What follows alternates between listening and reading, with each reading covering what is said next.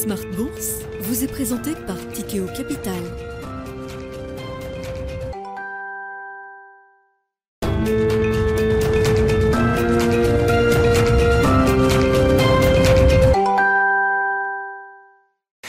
Reparti pour Smart Bourse, votre double dose quotidienne de marché en direct sur Bismart. Chaque jour à la mi-journée, 12h30, 13h et en fin d'après-midi la grande édition pendant une heure à partir de 17h, rediffusée à 20h sur Bismart TV, émission que vous retrouvez chaque jour en replay sur bismart.fr et en podcast sur l'ensemble de vos plateformes. Au sommaire de cette édition ce soir, l'inflation encore et toujours qui reste l'obsession des investisseurs et des banquiers centraux avec euh, des chiffres euh, en zone euro qui ne sont pas bons c'est le moins qu'on puisse dire, puisqu'on voit une nouvelle accélération de l'inflation cœur sur un an en zone euro à 5,6%. Désormais, après 5,3% le mois précédent, le marché déjà était préparé à cette idée avec euh, les estimations des euh, différents pays de la zone euro qui ont été publiées avant cette première estimation pour l'ensemble de la zone euro euh, publiée aujourd'hui. Cette résistance de l'inflation, cette réaccélération de l'inflation cœur, c'est bien sûr la contrepartie d'économies qui font mieux que résister avec un marché du travail dans son ensemble en zone euro qui reste très très solide. On a vu les dernières euh, données d'enquête concernant le chômage en zone euro qui reste proche, le taux de chômage en zone euro qui reste proche de ses plus bas historiques. Vous aurez les chiffres dans un instant, le détail des chiffres avec euh, Pauline Gratel en ce début euh, d'émission. Le repricing monétaire était déjà en cours. On le voit avec des taux longs qui atteignent de nouveaux sommets ou quasi sur la partie américaine, on est plus de 4% sur le 10 ans américain désormais plus de 3,2% pour le 10 ans français et 2,75% pour le 10 ans allemand. Voilà à peu près les équilibres du moment après ces chiffres d'inflation publiés pour la zone euro ce matin. L'autre grand sujet que nous aborderons avec nos invités de Planète Marché, c'est le match des politiques euh, industrielles vertes aux États-Unis et en Europe, l'IRA versus le Green Deal européen.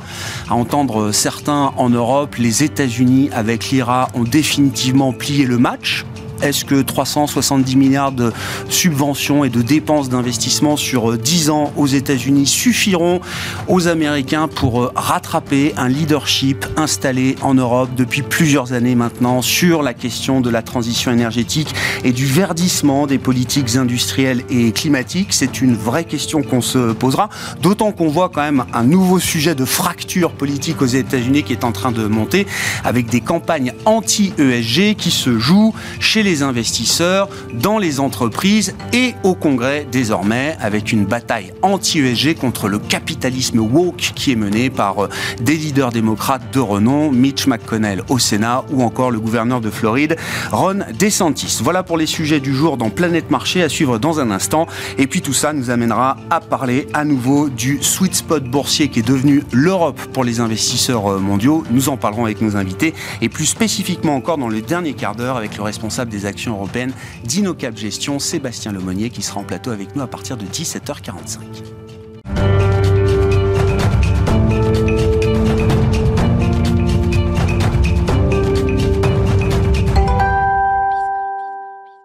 Mais d'abord, les infos clés du jour sur les marchés avec des actions européennes qui font encore mieux que résister. On n'a pas marqué de nouveaux sommets ces derniers jours, mais on tient proche des sommets euh, qui ont été euh, atteints au cours du mois de février avec un CAC 40 qui va terminer cette séance en progression. Les infos clés du jour avec Pauline Gratel. Aujourd'hui, la bourse de Paris ne marque pas de véritable tendance après avoir démarré dans le rouge ce matin. Les investisseurs sont frileux à cause notamment d'un taux d'inflation plus élevé qu'attendu en zone euro. Le premier temps fort de la séance du jour était donc à 11h avec la première estimation des prix à la consommation en zone euro pour février qui s'établit donc à 8,5% sur un an contre 8,3% attendu par le consensus et 8,6% sur le mois de janvier selon Eurostat. Un très faible ralentissement donc de l'inflation en zone euro. Cet indice mesuré encore augmente donc à 5,6% alors que le marché espérait une stabilisation à 5,3%. Mais la réaction du marché reste modérée avec des taux déjà sous tension. Dans le même temps, on a aussi découvert à 11 heures le taux de chômage en zone euro qui reste stable pour le mois de janvier en baisse de 0,2 points par rapport à janvier 2022 pour s'établir à 6,7% de la population active selon les données d'Eurostat publiées ce matin. Ce chiffre reste proche de son plus bas historique, atteint en octobre dernier à 6,6% de la population active depuis qu'Eurostat a commencé à compiler cette série en avril 98. Du côté des valeurs à suivre, ST Microelectronics essuie l'une des plus fortes baisses du CAC 40 aujourd'hui.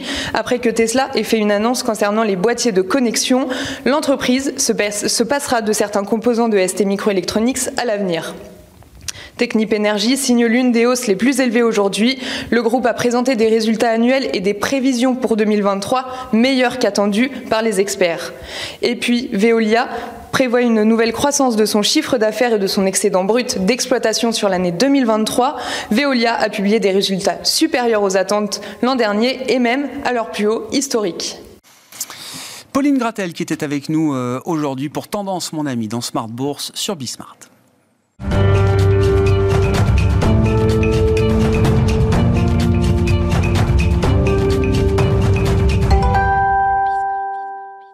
Trois invités avec nous chaque soir pour décrypter les mouvements de la planète marché. Léa Dunan-Châtelet est avec nous, directrice de l'investissement responsable chez DNCA. Bonsoir Léa. Bonsoir Greg. Merci d'être avec nous. Malik Adouk nous accompagne également. Bonsoir Malik. Bonsoir. Vous êtes directeur de la gestion diversifiée de CPR Asset Management et en plateau avec nous également Michel Martinez. Bonsoir Michel. Bonsoir. Ravi de vous retrouver. Vous êtes chef économiste Europe de Société Générale CIB, DNCA, CPR, Société Générale CIB. Trois euh, maisons qui euh, n'ont jamais été complaisantes sur le risque inflationniste. Hein, euh, je le dis à votre mhm. place, puisqu'on se parle à peu près tous les mois depuis euh, maintenant longtemps, et ça fait plus d'un an, 18 mois peut-être qu'on parle tous les mois du même sujet qui est celui de, de l'inflation. Michel, quand vous voyez les premières estimations d'inflation zone euro, avec notamment la poursuite de l'accélération de l'inflation cœur au mois de février jusqu'à 5,6%, nouveau pic dans ce cycle pour l'inflation cœur en, en, zone euro, quand bien même vous étiez déjà inquiet ou vigilant j'allais dire, sur ce risque inflationniste et la persistance de ce risque inflationniste euh, en zone euro, est-ce qu'il faut l'être euh, encore plus que jamais aujourd'hui? Euh, Oui, il y a de quoi être inquiet. l'inflation s'est installée. Alors le pic d'inflation totale est passé, hein, mais l'inflation sous-jacente domestique s'est installée et continue d'accélérer, 5,6%. et, ça devrait rester à ces niveaux-là pour au moins, au moins six mois. Et après, euh, ça pourrait un peu redescendre, ça devrait un peu redescendre si euh, les tensions sur la fabrication de biens euh, se dissipent un peu. Mais après, l'étape suivante, c'est des potentiels boucles prix-salaire. Et là, en ce qui concerne les salaires, avec les marchés du travail tendus, vous avez rappelé les chiffres, mm. on a des hausses dans, le tuyau qui sont énormes. On parle d'environ 5-6% dans la plupart des de hausses de salaire dans la plupart des grands pays. Euh, le, la Banque de France, par exemple, prévoit 6% de hausse salariale cette année. Euh, et, donc, si on a effectivement des hausses de salaire cette année, l'an prochain, de 5-6%, on voit bien que l'inflation sous-jacente aura beaucoup de mal à redescendre en dessous de 4. Hein. Mm. Euh, je crois que c'est à moins, d'avoir des gains de productivité. Donc, l'inflation s'est installée. et, ça veut dire qu'il faut que les, politiques économiques ben, apaisent euh, ces tensions dans l'économie. Il y a aujourd'hui un excès de demande sur l'offre, tant du côté des biens que des services. C'est ça qui fait ces pressions sur l'inflation. Et il faut réduire cet excès de demande sur l'offre. Et donc, ça appelle des politiques budgétaires et monétaires beaucoup plus restrictives. Et en ce qui les concerne, on voit bien que du côté budgétaire, il n'y a aujourd'hui pas, pas grand-chose. Il n'y a, aucune intention d'augmenter les impôts, de baisser la dépense publique. Et donc, euh, tout, tout, le poids de ce durcissement, il va peser sur la Banque centrale.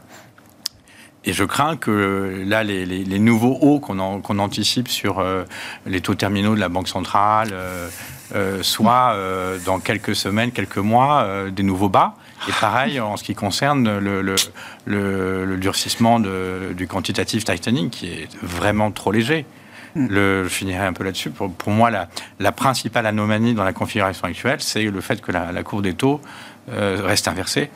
Et ça, ça évidemment, euh, la conséquence, c'est qu'on va avoir des agents économiques qui vont emprunter à 3 ans, 5 ans, 10 ans à des taux inférieurs au taux directeur. Euh, ça, va limiter fortement l'efficacité du durcissement des politiques monétaires. Là, il y a un problème de transmission de la ah, bah politique monétaire. Il y a une faiblesse de la transmission de la politique monétaire. Oui, ça c'est oui, évidemment. Quand on durcit la politique monétaire, au moins pendant euh, au début, pendant un certain temps, on a une courbe des taux qui est pendue, des spreads qui sont élevés. Et là, c'est pas le cas. Donc là, c'est une vraie anomalie qui euh, alors, si on partage ce constat qu'il y a un excès de demande sur l'offre euh, euh, dans l'économie, qui, doit, qui doit être résolu, sinon, bah, si on joue que sur le taux, les taux courts, il n'y aura pas beaucoup d'impact sur les décisions d'investissement des agents économiques. Ce qui peut aider à, comprendre et qui éclaire le, débat, et vous avez de ce point de vue-là une, une, analyse qui est peut-être un peu différente de certains sur justement ce déséquilibre offre-demande, Michel. le, pour vous, le point de focalisation qu'on rate peut-être, c'est qu'on est encore dans un choc d'offres massif.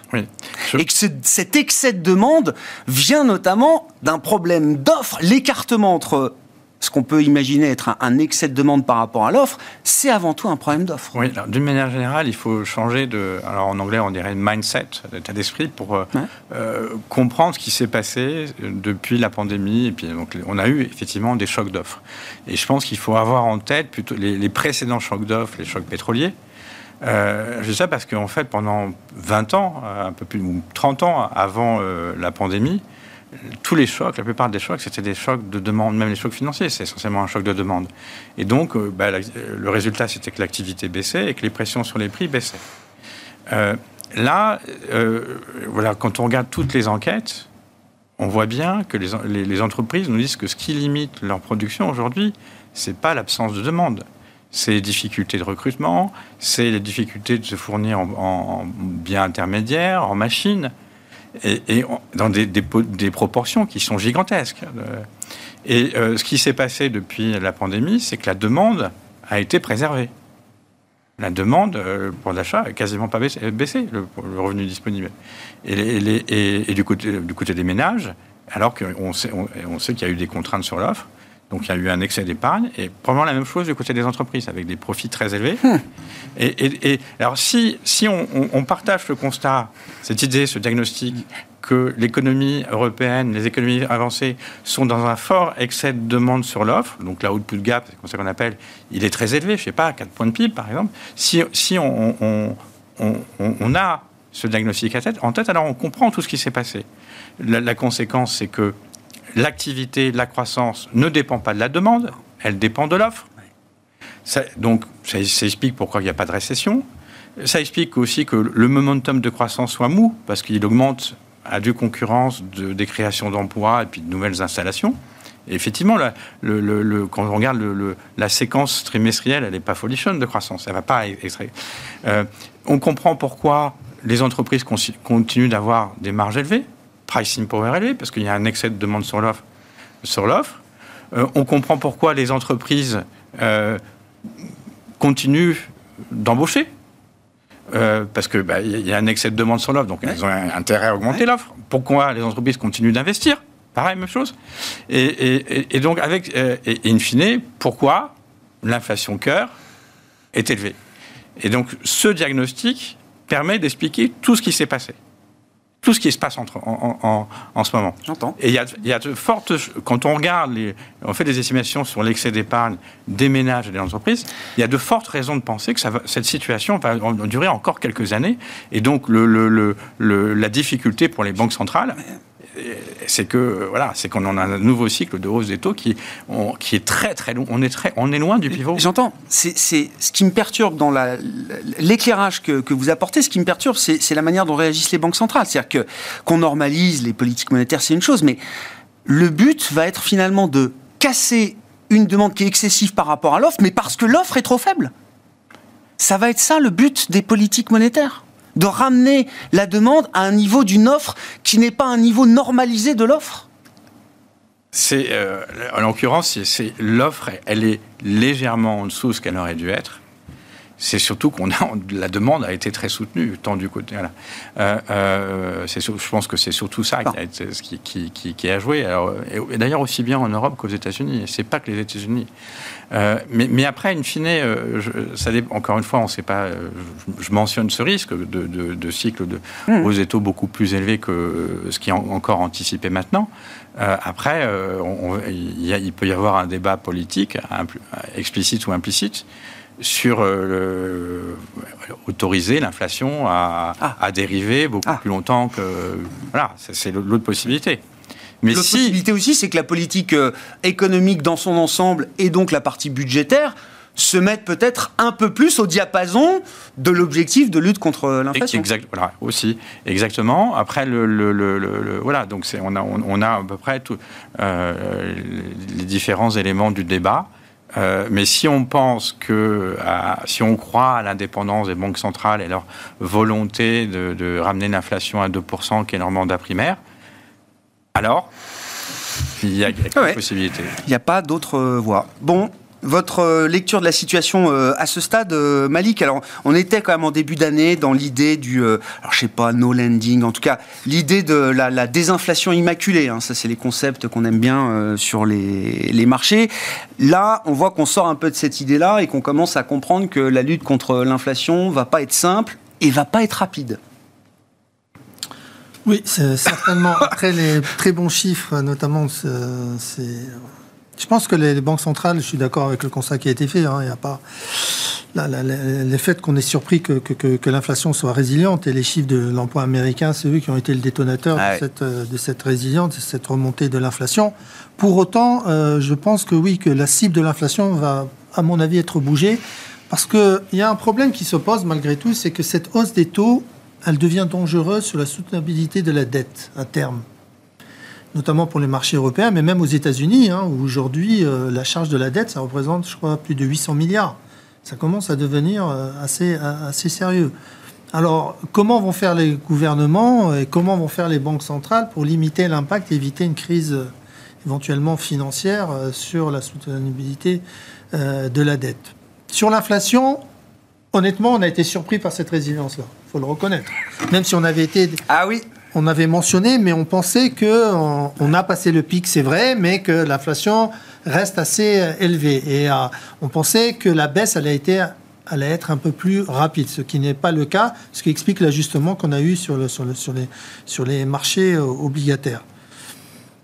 Alors maintenant, que faire avec cette inflation Quel est l'impact sur les marchés? Là où on est encore beaucoup plus surpris, c'est la résilience des marchés actions face à cette inflation, même si on peut estimer qu'au début, les actions sont, sont une protection éventuelle contre, contre l'inflation. Mais cette inflation reste trop élevée, les, banques centrales vont être obligées de réagir.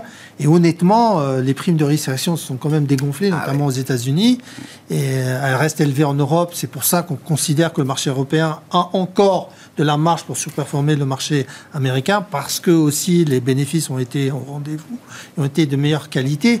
Mais honnêtement, on ne peut pas continuer comme ça au niveau des valorisations si l'inflation ne rebaisse pas et les taux ne rebaissent pas à un certain, un certain moment. Le momentum pour continuer pendant un certain moment, mais euh, à la fin, il y aura, il y aura une correction qui devra se mettre en place si l'inflation reste aussi élevée. Là, de voir les, les indices actions européens au sommet et les taux cœur au sommet également euh, en Europe, est quelque chose de perturbant pour moi, il y a quelque chose de perturbant si cette, euh, si cette donnée se matérialise. Pour que ça ne soit pas perturbant, il faudrait que l'inflation recommence. On ait une anticipation de rebaisse de l'inflation et que les bénéfices d'entreprise continuent à progresser comme ils l'ont fait en 2022. Ce qui, est, ce qui, à mon avis, va être compliqué. Mais attendons de voir comment les entreprises vont se comporter. Et même si elles ont ce pricing power, on a vu quand même aux États-Unis euh, des impacts quand même à commencer sur les marges. On a mmh. vu les marges commencer, commencer à baisser. Donc euh, euh, ça va être difficile. Le marché européen, il est un peu, plus, un, peu mieux orienté. La valorisation est moins, est moins tendue moins tendu qu'aux États-Unis. C'est pour ça que le momentum pour se poursuivre. Mais si on avait une correction sévère sur le marché américain, on serait rattrapé de toute façon. Hein, la baisse sur le marché américain, elle est contenue, elle se fait en ordre, en ordre dispersé. C'est pour ça qu'aujourd'hui, l'impact sur le marché européen est limité. Est-ce qu'on commence à être à c'est la question qu'on pose tous les trois mois, mais est-ce qu'on commence à être à l'aise avec les taux de les taux terminaux qui sont anticipés par euh, les marchés, qui avaient que très peu bougé depuis l'automne dernier, et effectivement là qu'on subit un sacré repricing depuis euh, quelques quelques semaines en Europe, aux États-Unis également. Je rappelle qu'aux États-Unis, la Fed est en train de mettre ses taux directeurs au-delà du niveau d'inflation cœur. Hein. Le corps PCE est à 4,7 et les taux directeurs vont être à 5 et plus euh, très rapidement. Donc euh, historiquement, on arrive quand même à des moments où le niveau de restriction euh, monétaire, normalement, doit permettre d'abattre encore un peu plus d'inflation devant nous. C'est pas encore le cas en Europe, mais on semble en prendre le chemin. Oui. Alors là, ce qui va être très important, je pense, à mon avis, pour les marchés, c'est ce que va décider la Fed lors de, sa prochaine réunion. Si la Fed décide de monter de 50 BP, ah. je pense que là, ça sera un choc pour, le, marché. Parce qu'ils s'étaient mis d'accord pour euh, réduire la hausse des taux et de ramener cette hausse à 25 BP. S'ils décident de faire 50 BP cette fois-ci, c'est qu'ils ont des informations sur le fait que l'inflation devient dangereuse. Ouais, ouais, j'entends. Et ça, ça serait un qui a, une nouvelle phase de risque de perte de contrôle des anticipations d'inflation, qui réglerait par exemple le risque pour la stabilité financière au second plan et qui euh, nécessiterait de réaccélérer le, pas des hausses de taux. Et autre chose, la hausse des taux, quand même, on le voit. C'est pour ça que je pense que le ralentissement, il va venir. On voit, on voit l'impact sur la confiance des consommateurs aux États-Unis. Hein. Les charges aujourd'hui sur les prêts immobiliers, c'est plus de 7%. Sur l'automobile, c'est arrivé jusqu'à 13%. Hein. Sur les cartes de crédit, c'est de l'ordre de 24%. Et c'est inévitable que ça a un impact sur, sur le consommateur, que ça va finir par ralentir. Ou alors on est dans un nouveau paradigme qu'on n'a pas connu, qu'on découvrira. Non, euh, hmm. Tant mieux, mais je pense que. Bah, pour l'instant, le consommateur qui est souvent aussi un salarié, euh, bah, il bénéficie quand même euh, de hausses de salaire conséquentes, avec quand même un effet de réduction de l'inflation aux États-Unis qui permet d'avoir des salaires réels qui sont moins négatifs, peut-être quand même. Oui, mais à, un moment donné, avec ces charges qui, augmentent, euh, avec le coût de la vie qui augmente, euh, il est difficile de maintenir hmm. le même niveau de consommation. Léa votre vue sur ces questions euh, d'inflation. Et tiens, si, si, il y a, je vous laisse commenter, mais il y a un sujet spécifique qui semble être un thème assez général en Europe, c'est la question de l'inflation alimentaire, mm, mm. à travers notamment les produits transformés. Mm. Et c'est un débat qui est, je vous l'apprends pas, très, très, très médiatisé. Bien sûr. Et de plus en plus politisé. Bah. Bah, euh, finalement, ça revient à ce qui a été dit. Donc, je partage évidemment ce que, ce que mes confrères viennent de, dire. Euh, avant de parler de l'alimentaire, moi, je, je, trouvais totalement illusoire de penser que l'inflation serait transitoire. D'abord parce qu'elle n'avait pas eu d'effet plein. En réalité, euh, les hausses de prix qu'on a vues dans différents domaines ont commencé et ont accéléré dans le courant de l'année 2022. Donc comment imaginer que cet effet-là n'allait pas se, se, poursuivre et à minima se voir sur une année pleine en 2023. ça, c'est une chose. Qui est très inquiétant de, mon point de vue, euh, c'est ce que vous avez dit, c'est justement cette boucle euh, inflation-salaire et qui va être nécessaire pour pouvoir soutenir la consommation exactement votre débat à l'instant. Si c'est pas le cas, ça veut dire qu'à un moment, on va avoir un choc euh, sur, euh, sur la demande très forte, parce que le consommateur ne pourra pas suivre.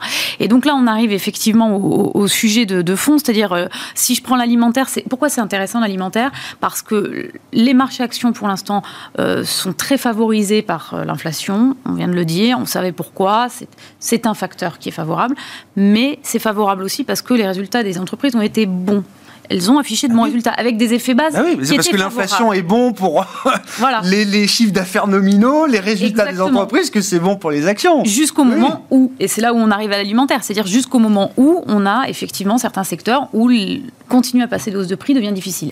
Et pourquoi ça devient difficile? Ça touche en priorité les secteurs, on va dire, euh, de base, de l'alimentaire, évidemment, parce que bah, le consommateur commence à tirer un petit peu euh, sur la corde. Et donc, dans toute la chaîne de l'alimentaire, les premiers qui commencent, nous, à, nous expliquer qu'ils ne peuvent plus passer aux doses de hausse de prix, alors même que ce sont des entreprises avec des pricing power importants, sont les ingrédients alimentaires. Je rappelle qu'un ingrédient alimentaire, c'est quelques centimes hein, dans un yaourt. Hein. je veux dire, euh, et ben, même ça, si eux nous disent, ben, en fait, au bout de la chaîne euh, de valeur, que ce soit côté distributeur, mais également le producteur, on ne nous laisse plus passer nos hausses de prix, c'est qu'il y a un problème. Et ça, on risque de le retrouver sur beaucoup euh, d'éléments de la consommation. Et on l'a vu aussi quand même euh, dans la partie euh, consommation discrétionnaire aussi, c'était les seuls résultats qui n'étaient pas très bons non plus.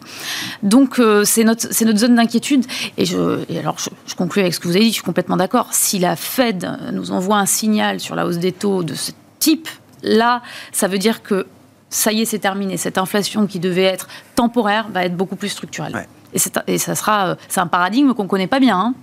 Enfin, moi, je. je il y a beaucoup de choses qu'on ne connaît pas bien, qu'on vit depuis trois ans. Euh. Exactement. Donc on, va, on va, être encore un peu à l'avance, malheureusement. Michel?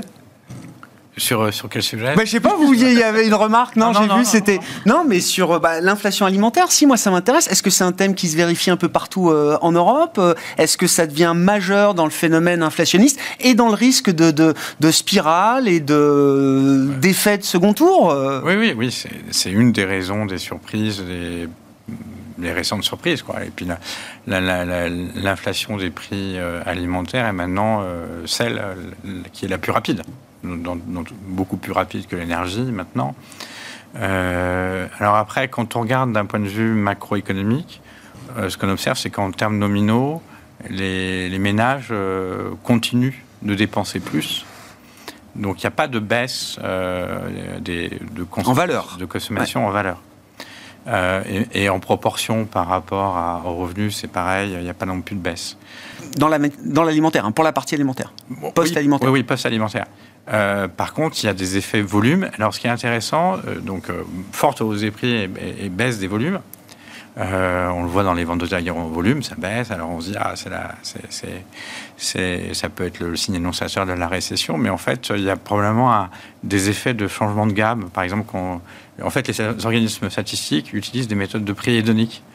Euh, un peu comme pour les voitures, euh, euh, voilà, on, on monte en gamme, ben, ça fait plus de volume. Donc inversement, maintenant, si on baisse en gamme, ça fait moins de volume. Et c'est, probablement à l'œuvre. Après, il y a peut-être d'autres mécanismes, parce que vous, vous citiez la médiatisation, le fait qu'il y a des ménages probablement qui, euh, aient du mal à finir les fins de mois. Mais c'est difficile de, voilà, de, de- de faire la part des choses à, à ce stade. Mais alors, les chiffres macro en, va- en valeur sur le, le poste alimentaire sont pas inquiétants. Ouais. Pas- J'entends. Non, mais c'est vrai que voilà, il y a beaucoup de bruit. Encore une fois, et vous le disiez déjà depuis euh, au moins l'été dernier, euh, de mémoire, euh, Michel, euh, crise du pouvoir d'achat. Ok, on peut manier cette terminologie euh, peut-être euh, dans le domaine politique pour euh, des raisons euh, X ou Y, mais la réalité macro, encore validée par les chiffres de l'INSEE fin euh, 2022, le revenu disponible brut, alors par unité de consommation, je crois qu'il baisse de 0,2. ouais, c'est- Est-ce que ça fait une crise? Mm.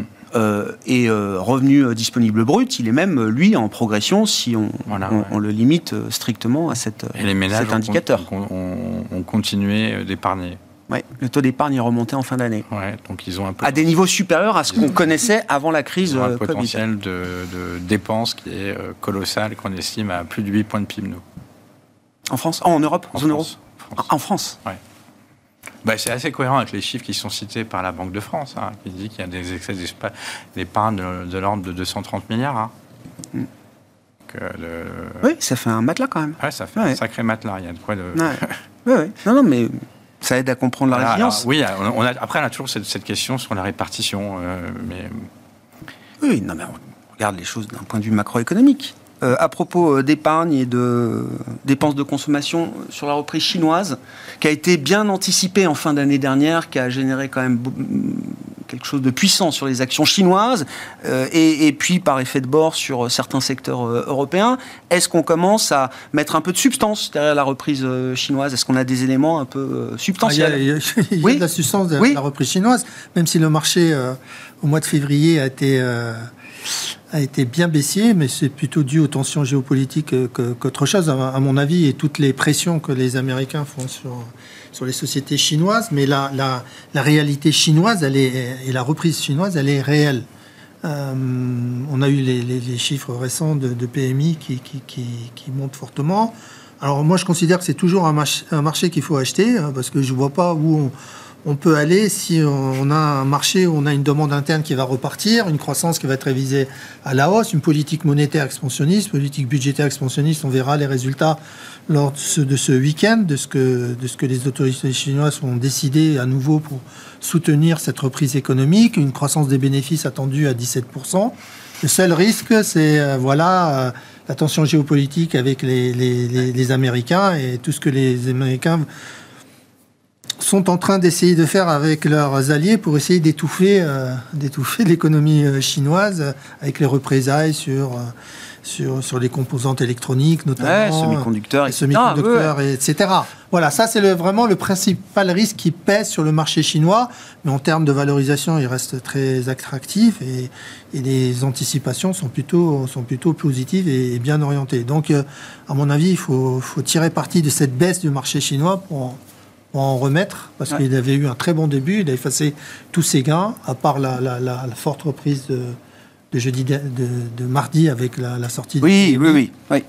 Voilà, mais c'est un marché qui reste, à, à mon avis, très attractif, euh, beaucoup plus attractif que. Et la consommation a pas, est loin d'avoir atteint son plein régime. en plus, il y a un mat- après. il y a un matelas d'épargne là aussi qui s'est Ouais. accumulé depuis euh, depuis trois ans.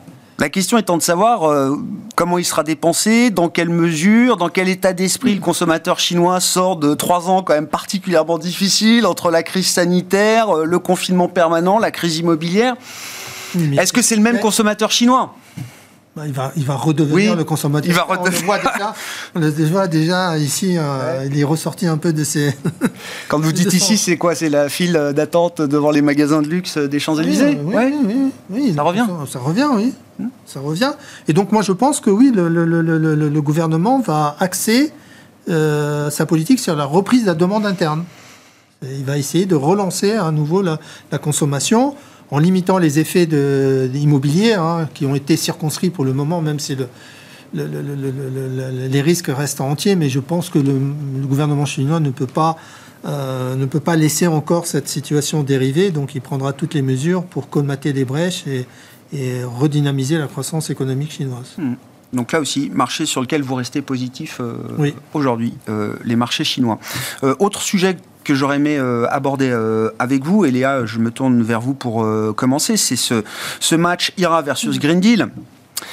Quand j'en- j'entends certains observateurs, commentateurs ou même acteurs de la vie euh, publique euh, française qui ont découvert euh, l'IRA le 23 décembre, euh, juste avant Noël, quand le package était passé déjà l'été dernier euh, par l'administration euh, Biden, je le précise au passage, on a l'impression que ça y est, c'est jeu 7 et match pour les États-Unis, le match est plié, là, euh, le match de la compétitivité verte a été remporté haut la main par les Américains avec euh, 370 milliards de subventions sur 10 ans pour, euh, pour les voitures électriques. Je résume un peu simplement la, la- la situation. Et je me dis, notamment avec des gens comme vous, ça fait dix ans que je parle de la question euh, ESG, des questions de transition, des enjeux climatiques. On vit dans un pays, dans une zone économique où tous les acteurs privés et publics sont orientés ou par contrainte, ou par choix, ou par ambition mais sont tous orientés vers ces questions de transition euh, climatique. Je parle même pas des montants qu'il faut agréger, de plans d'investissement divers et variés, État par État, et au niveau des supras euh, et des institutions euh, européennes. Je me dis, comment est-ce que le match peut être plié comme ça d'un coup Alors, je crois, la première remarque qui a été faite effectivement par les spécialistes, c'est de dire en fait on a deux plans, donc le Green Deal pour parler de celui européen et puis l'IRA pour les États-Unis, qui ne fonctionnent pas de la même manière. Avant même de parler des montants, puisque donc 369 000, euh, milli- milliards, 369 milliards de dollars pour les États-Unis, 1000 pour euh, 1000 milliards de dollars pour l'Europe. Donc déjà, on ne parle pas des mêmes montants, mais c'est surtout la méthode. Les États-Unis, c'est des subventions, Ouais. des crédits d'impôt. Ouais. Et donc, effectivement, c'est améliorer Soutien exactement la compétitivité des entreprises américaines. Je vais revenir sur ce qui a été dit sur Tesla parce que c'est c'est très lié à, à justement leur proposition. En Europe, c'est un cadre régulatoire normatif. C'est des lois, c'est la taxonomie, c'est le marché des quotas CO2, c'est incompréhensible. C'est ça le vrai reproche de fond. C'est pas tant l'avance qu'avait pris l'Europe. Le premier reproche, c'est celui-là. D'où d'ailleurs l'annonce de, de Ursula von der Leyen en début d'année, hein, qui a dit oula, en fait, on va peut-être un peu modifier les choses quand même. On va proposer un, plan euh, industrie net zéro, c'est ce qu'elle a annoncé en janvier euh, à, Davos, et finalement pour dire bon bah qu'est-ce qu'il faut faire? Il faut quand même aider le développement de ces industries vertes globalement, donc euh, alléger l'administratif quand il s'agit d'avoir des licences. améliorer probablement la charge fiscale, en tout cas la baisser pour ces entreprises vertes, etc. Donc on voit bien qu'il y a eu un problème au démarrage dans l'idée de fond. Même si la Commission européenne a dit attention, on ne veut pas être sur euh, des plans de subvention, on ne veut pas faire une économie verte subventionnée qui ne fonctionnera que grâce à ça. Néanmoins, je reviens sur le très court terme. Ce, ce qui s'est passé entre Tesla et STM, c'est extrêmement intéressant. Pourquoi? Donc je, dis juste, STM, euh, Tesla, c'est un, 4% du chiffre d'affaires de, STM. Hein. c'est quand même un fournisseur euh, stratégique mm. important, notamment sur des composants, des plaquettes de carbure de silicium. Et visiblement, Tesla a trouvé une nouvelle martingale, en tout cas des composants qui lui permettent de rendre beaucoup plus efficace l'utilisation du carbure de silicium. Et ils vont donc pouvoir se passer, en partie ou en grande partie, mm. des composants qu'ils achetaient à ST mm. Et alors, il y a une autre lecture, c'est que dans le plan de l'IRA, il y a les subventions aux particuliers, notamment dans l'automobile, c'est 7500 dollars qui sont conditionnés à quoi? Il faut que les composants des véhicules électriques, et notamment dans la batterie, soient à 40% d'origine américaine dans leur extraction et dans leur traitement. Voilà, et ça, et ça, et ça, c'est la beauté des États-Unis euh, face à l'Europe, c'est-à-dire. Et ça suffit à plier le match ou pas, euh, Léa Parce que encore une fois, je veux dire que on soutienne, euh, que la méthode soit différente, que les Américains soient focus offre et nous demandent, c'est, j'allais dire, c'est, historique. Mais encore une fois, moi, je parle des, des agents privés, des entreprises, même des ménages, des investisseurs comme vous. Vous êtes tous tournés là-dessus, les plans de sobriété, d'efficacité énergétique, de renouvellement des appareils productifs, etc. Enfin, c'est enclenché même très avancé dans un bon nombre d'entreprises. Absolument. On n'attend pas des subventions euh, européennes pour euh, se mettre en ordre de marche. Non, et c'est là où vous avez raison, il faut remettre l'église au centre du village. On a des leaders européens historiques, mais qui sont là depuis 20 ans bientôt sur différents segments de marché. même dans les énergies renouvelables, euh, les parcs éoliens sont pour la plupart détenus par des entreprises européennes, ou en tout cas bien développés par des entreprises européennes. Donc on a largement un pied dedans. Et à mon avis, sur certains axes stratégiques comme le stockage de l'énergie, l'hydrogène, qui est très européen au départ et qui devient un petit peu un consensus capture séquestration de CO2. On voit les cimentiers européens qui sont en train de se détacher, euh, sortir du lot par cette euh, capacité à aller justement faire du ciment vert. Donc on a quand même de l'avance technologique. Et c'est ça qu'il va pas falloir perdre, et de l'avance même dans, les, dans la, mise en place des process au sein des entreprises, tout simplement. Non, mais l'essai est encore à transformer. Hein, pas là-dessus. Et je mésestime pas la réponse américaine et ce que ça implique en termes de concurrence pour, euh, pour l'Europe? Mais euh, Par contre, je pense qu'il faut le voir comme une bonne nouvelle. On l'a toujours dit depuis le début ensemble, Grégoire. Le jour où les États-Unis vont y aller, ils iront vite. On le savait. Et ils le font comme ça. Et à l'américaine, oui. Exactement. Donc ça y est, ils le font. Eh ben, ça veut dire qu'on embarque un autre marché vers lequel nos entreprises européennes vont quand même pouvoir aller euh, adresser des produits et des services de grande qualité. N'oublions pas ça. Hein. Moi, je note qu'en parallèle de ça, bon, alors c'est ma lecture et c'est ma façon de voir les choses. Euh, aussi agressive soit-elle, la réponse américaine est pour moi quand même une réponse défensive face au leadership européen et dans un pays qui est plus que jamais fracturé mmh. sur cette question ESG. Bien sûr. Chez les investisseurs, dans les entreprises et au Congrès, euh, il y a ceux qui disent il faut en faire plus et il y a ceux qui disent très nombreux arrêtez tout. Absolument, mais pourquoi On n'a pas ce débat-là, en tout cas pas dans cette forme-là. Euh, Absolument pas. Mais la raison, elle est claire, c'est cette avance technologique que j'évoquais. Je veux prendre deux exemples pour, pour, pour illustrer ce point-là. Euh, la mobilité aux États-Unis avec les trucks. Qui va s'occuper de faire les réservoirs demain L'hydrogène? Il n'y en a pas beaucoup. C'est Plasticomium qui est quasiment qui s'est mis leader là-dessus. Autre exemple euh, très intéressant euh, pour euh, les États-Unis, pourquoi il y a une revendication aussi forte de certains États, de certains investisseurs pour dire non, le SG, on n'en veut pas. Parce que l'énergie en ce moment n'est pas chère, que l'énergie elle vient d'un certain type de gisement qu'on appelle le shale gas entre autres et qui ne plaît absolument pas évidemment à la partie écologique de la classe politique et ils ont besoin de, ce, de cette énergie pas chère. Mm. Et ils n'ont pas d'alternative parce qu'ils ne l'ont pas développée. Et c'est là où vous avez raison, c'est-à-dire que ce retard les pénalise s'ils ne font pas un coup d'accélérateur sur la compétitivité rapidement. Donc c'est défensif, je suis tout à fait d'accord. Bon, on a l'impression que quand l'Europe se compare, euh, elle finit toujours par se désoler euh, d'une certaine manière, euh, Michel. Quelle lecture vous avez de ce match euh, bah, IRA versus Green Deal Il y, a un premier message sur lequel, qui, a, été dit par Léa, à savoir que c'est plutôt un signe positif du point de vue du climat en général. Donc ils y vont. Après, mon regard d'économiste dira, qu'il y a beaucoup de bruit pour un, effet qui sera, en, termes de compétitivité, mineur par rapport à l'Europe. Euh, les ordres de grandeur euh, sur 10 ans, euh, là, c'est 0,15 points de PIB par an. Les 360, 0,15 points de PIB par an. les voitures électriques, c'est un dixième du total. C'est un du plan. Oui, un dixième du plan. On parle d'ordres de grandeur, mais qui sont euh, infinitésimaux. Et en face de, en face de ça, en Europe, c'est quel type d'ordre de grandeur? Parce que c'est ah compliqué l'Europe de ce point de vue-là. Il faut agréger des données euh, qui sont parfois euh, pas évidentes. eux, ils ont quasiment qu'un seul outil, les subventions, donc c'est facilement identifiable. Euh, L'Europe, c'est beaucoup plus compliqué. parce qu'il y, a effectivement des quotas, des taxes, euh, il y a quand même quelques subventions, parce qu'on est quand même le, pays qui a des aides à la production ciblées, la région la plus forte dans le monde. On n'en parle jamais. La France est d'ailleurs un des leaders avec toutes ses niches fiscales. Et, les aides à la production, c'est toujours ciblé.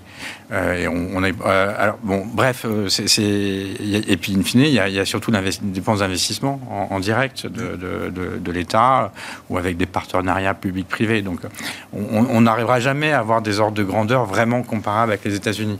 mais bon, quand on regarde les dépenses qui ont été faites pour lutter contre le changement climatique, l'Europe veut arriver à quelque chose qui représente 3 points de PIB dans les années 2030. Euh, on est probablement à, déjà au-dessus de 1 point de PIB aujourd'hui, euh, sachant qu'on a probablement multiplié par deux en, 3 ans, à peu près. Donc, les ordres de grandeur que je vous mentionne, ils sont déjà nettement supérieurs à, celles pour les États-Unis. Mm-hmm. C'est déjà très nettement supérieur. Euh, après, le, Revenir aussi sur la question de la compétitivité, bah, ça a été mentionné, le, le, c'est la raison de la, pour laquelle l'Europe euh, euh, conteste. Euh, c'est, la notion de contenu local. Donc là, effectivement, 40 ou 50 de contenu local en, ce moment, ça dépend des, des inputs, mais avec l'idée d'augmenter à 80 ou à 100 d'ici 2030. Et là, euh, encore une fois, que, euh, que, nous, que, nous, cette préférence, alors c'est national au sens. Oui. Euh, et Canada et Mexique, hein. on n'oublie pas les voisins, oui, évidemment. Avec les pays qui ont signé des accords. Voilà. C'est ce que nous enseigne l'analyse économique, c'est qu'il y a probablement une courbe de l'affaire de, de, de, ça. Autrement dit, qu'il y a un moment quand vous allez obliger euh, une courbe d'affaires du protectionnisme, quoi, d'une certaine manière. Mais quand vous allez obliger à, un producteur à avoir 80 ou 100% de contenu local en 2030, il n'y en aura plus. C'est quasiment impossible. Mm. Et là, on en revient, et, et, et, donc c'est très douteux que ça attire beaucoup d'investissements parce que euh, qui, même si aujourd'hui 40-50% ça passe, mais dans, dans, 5 ans ou dans 10 ans, ça passe plus. Mm. Et donc là, euh, donc il y, a un ensemble. Vous dites quoi? Attention à tous ceux qui veulent se ruer euh, aux États-Unis pour implanter euh, des sites de production. Aujourd'hui, c'est facile, mais demain, il faudra 80% d'input local et là, c'est notre paire de manches. sur les minéraux, les tiers de mm. compagnie, mais 100% pour tout ce qui est assemblage et compagnie.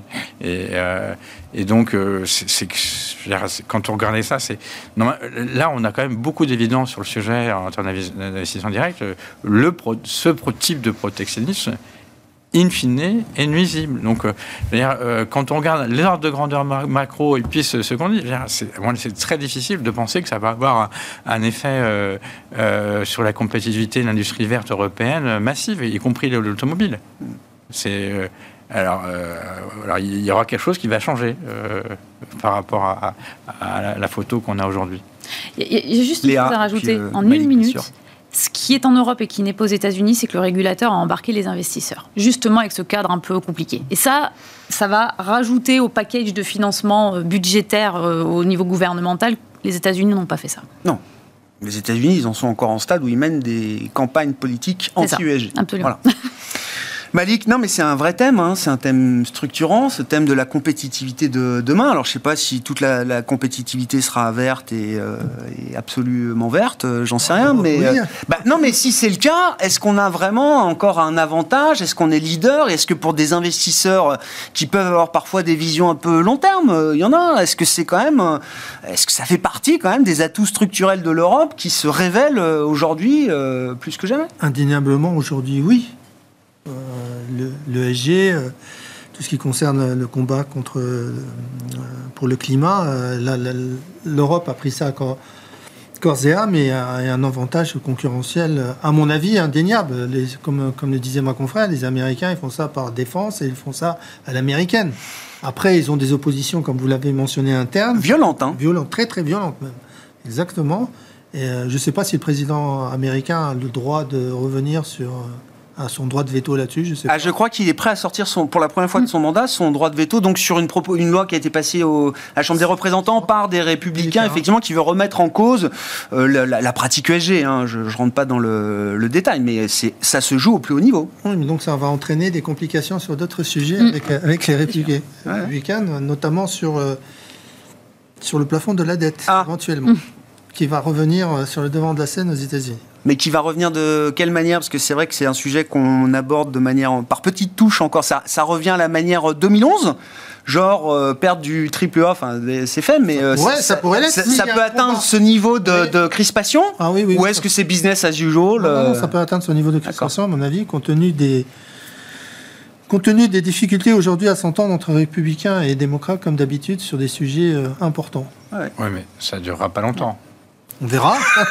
non, mais après, si, si- si c'est ça, il faut, faut, faut avoir les conséquences. C'est un Ah oui. Government shutdown, ça veut Exactement. dire que toute l'administration américaine euh, est au chômage. Mm. Tous les services publics ne fonctionnent plus. Là, ça- c'est peu probable que C'est la peu probable, population... mais ça peut durer la- deux semaines, comme Mm. ça a été. la- Ça l'a- oui, la- On a déjà eu des Oui, fois oui, oui, oui. shutdown. Oui, et c'est peu probable que ça dure longtemps. voilà. Ah oui, on est d'accord. Hein. le- J'espère. Ouais. Non, mais ça rajoute encore un peu à cette ambiance politique hyper euh, polarisée euh, aux États-Unis sûr. qui. euh, bah, oui, oui, je dis pas que c'est un pays ingérable ou ingouvernable, loin de là, mais c'est quand même, effectivement, sur des sujets lourds, ça montre qu'il Ouais. y a un consensus politique qui est très difficile à trouver. Pas sûr que ce soit beaucoup mieux ailleurs. Merci beaucoup. Merci d'avoir été les invités de Planète Marché euh, ce soir. Léa Dunon-Châtelet, DNCA, Malik Hadouk, CPR Asset Management et Michel Martinez, Société Générale CIB, étaient nos invités en plateau.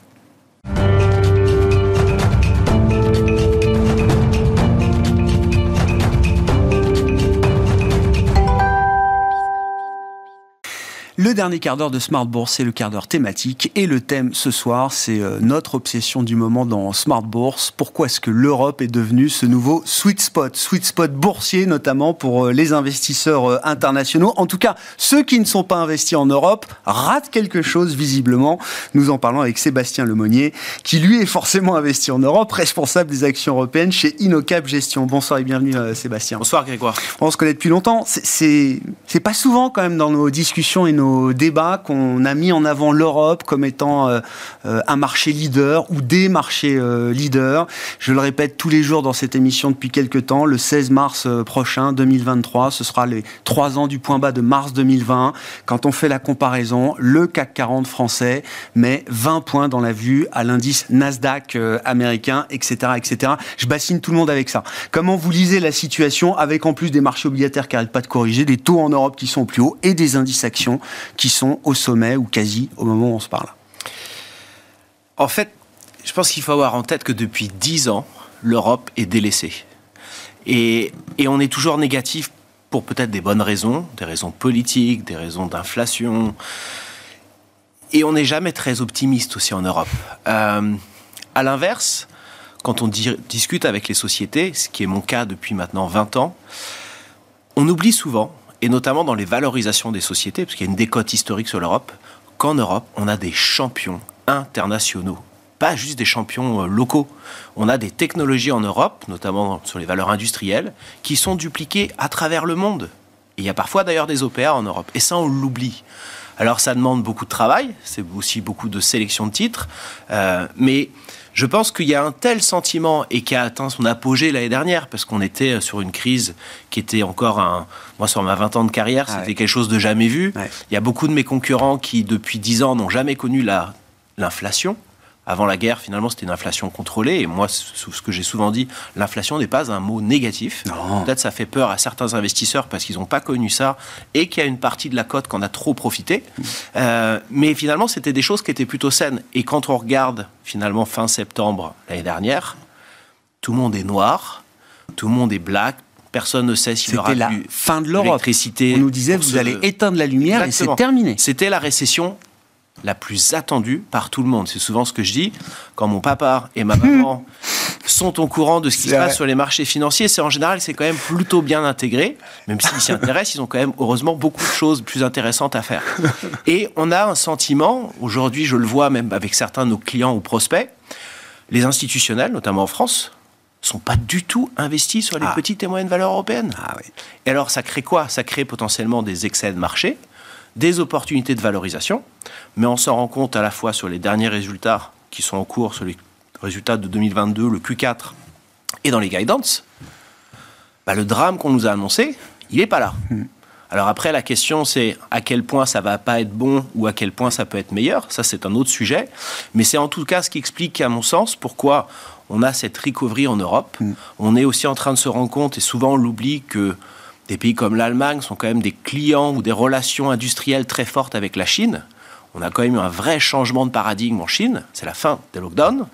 80% à peu près de la population a eu le Covid. Il y a des défenses immunitaires collectives.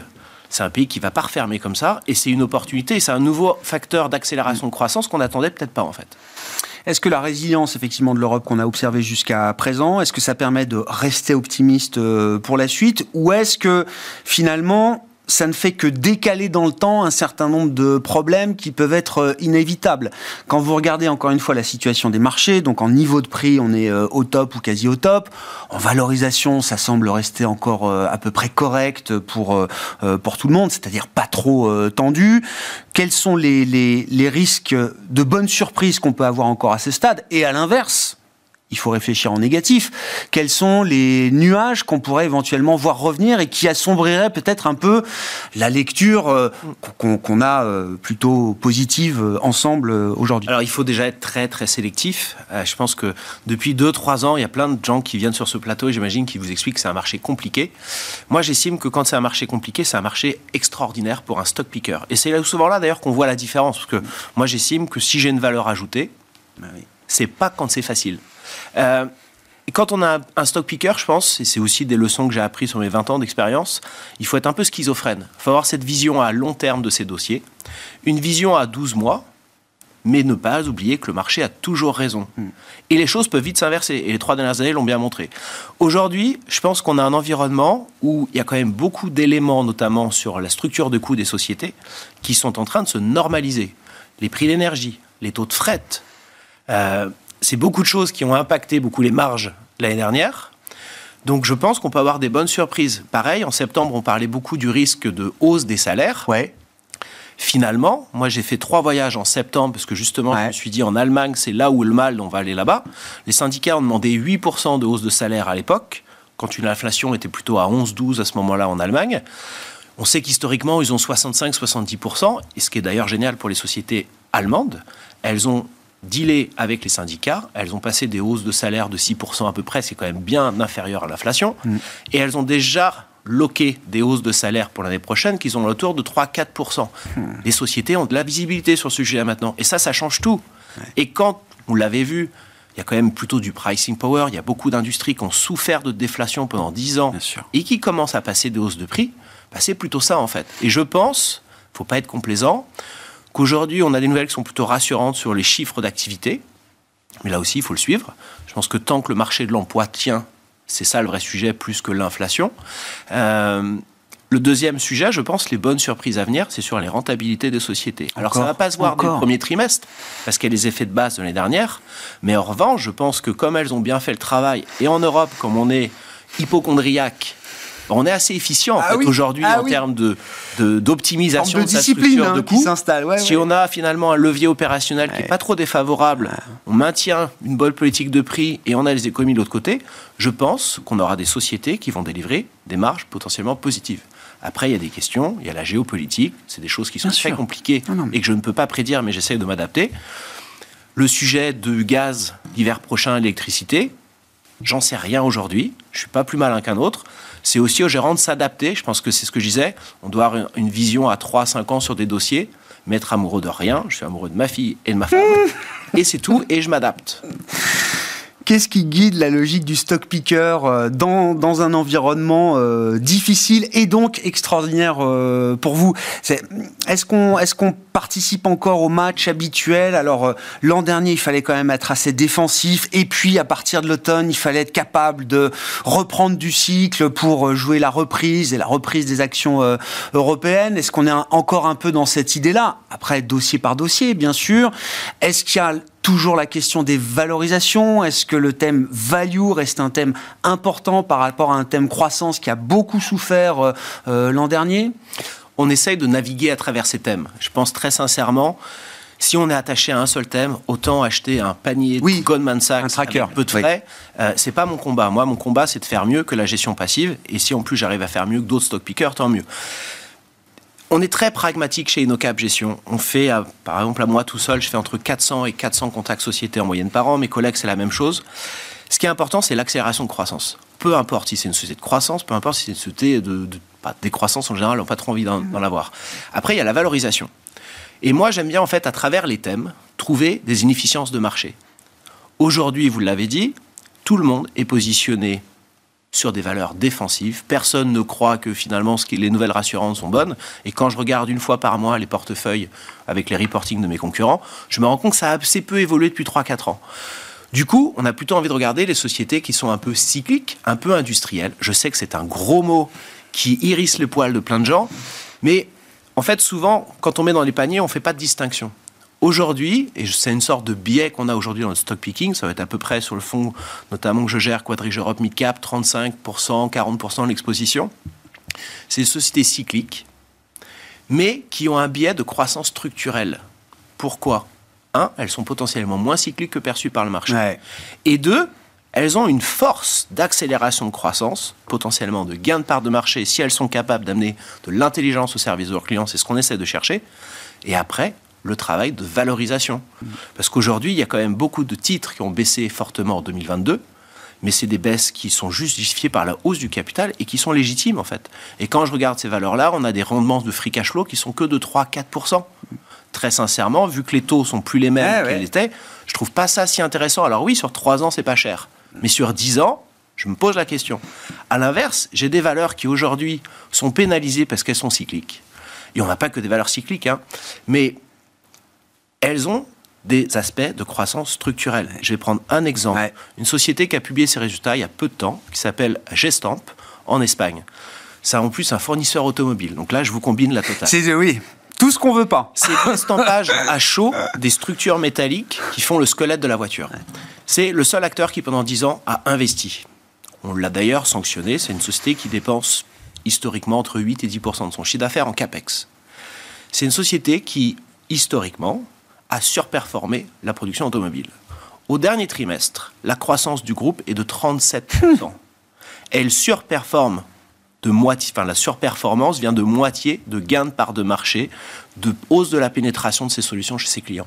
Alors oui, c'est une valeur qui peut potentiellement être cyclique, et si les choses s'inversent, et c'est par exemple une valeur que j'avais en janvier l'année dernière, et que j'avais coupée dès que la guerre a commencé. En revanche, si l'environnement est normal, et c'est la guidance de la société, il vise sur une croissance aux alentours de 8-10%, un levier sur la rentabilité, un bon free cash flow. Et tout à l'heure, quand je vous parlais de valorisation, c'est une société qui se traite aujourd'hui sur 7-8% de free cash flow yield. Que les gens ne connaissent pas bien. Non. ouais. Et il y a cet effet potentiellement de rattrapage. C'est ce qu'on essaye de chercher, en fait. Ouais. Intéressant cette idée que euh, beaucoup de sociétés cycliques dans des secteurs perçus comme très cycliques ont quand même changé de statut euh, avec des méga tendances quand même qui se mettent en place, électrification, Exactement. automobile et en plus dans l'automobile toujours ce phénomène de choc d'offre qui fait que quand vous écoutez les constructeurs et les assembleurs ils vous disent, moi, mon problème, c'est de produire, mon problème, c'est de trouver des gars pour produire et de servir euh, les carnets de commandes qui sont pleins. Alors certes, il y a peut-être des commandes qui peuvent s'évaporer des, des carnets, mais avant que l'évaporation de la demande euh, nous ramène au niveau de la capacité d'offre aujourd'hui, visiblement, il y a du chemin à Et c'est parcourir. là où il faut faire un travail très fin d'analyse. Gestamp, ce n'est pas que un fournisseur automobile. Oui, il y a l'exposition à la production automobile.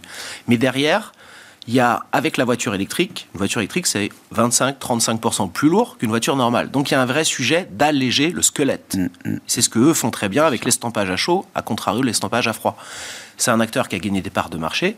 Et puis, quand il y a une batterie électrique, bah, finalement, on rajoute une protection. Et donc, c'est un acteur qui augmente son ticket Une moyen de plus. par Eh oui. véhicule. Eh oui. C'est ça, ces moteurs de croissance. Et c'est ça qui nous intéresse, parce qu'aujourd'hui, a été considéré, c'est une société, malgré son parcours récent boursier qui est assez bon, même si performance future préjure rien du futur, c'est une société qui se paye encore 8 fois les résultats opérationnels. Merci beaucoup Sébastien. Merci de venir nous voir pour parler donc là des actions européennes et de cette logique de, stock picking dans cette maison de stock picker Inocap Gestion. Sébastien Lemonnier, responsable des actions européennes d'Inocap, qui était avec nous l'invité du quart d'heure thématique de Smart Bourse ce soir.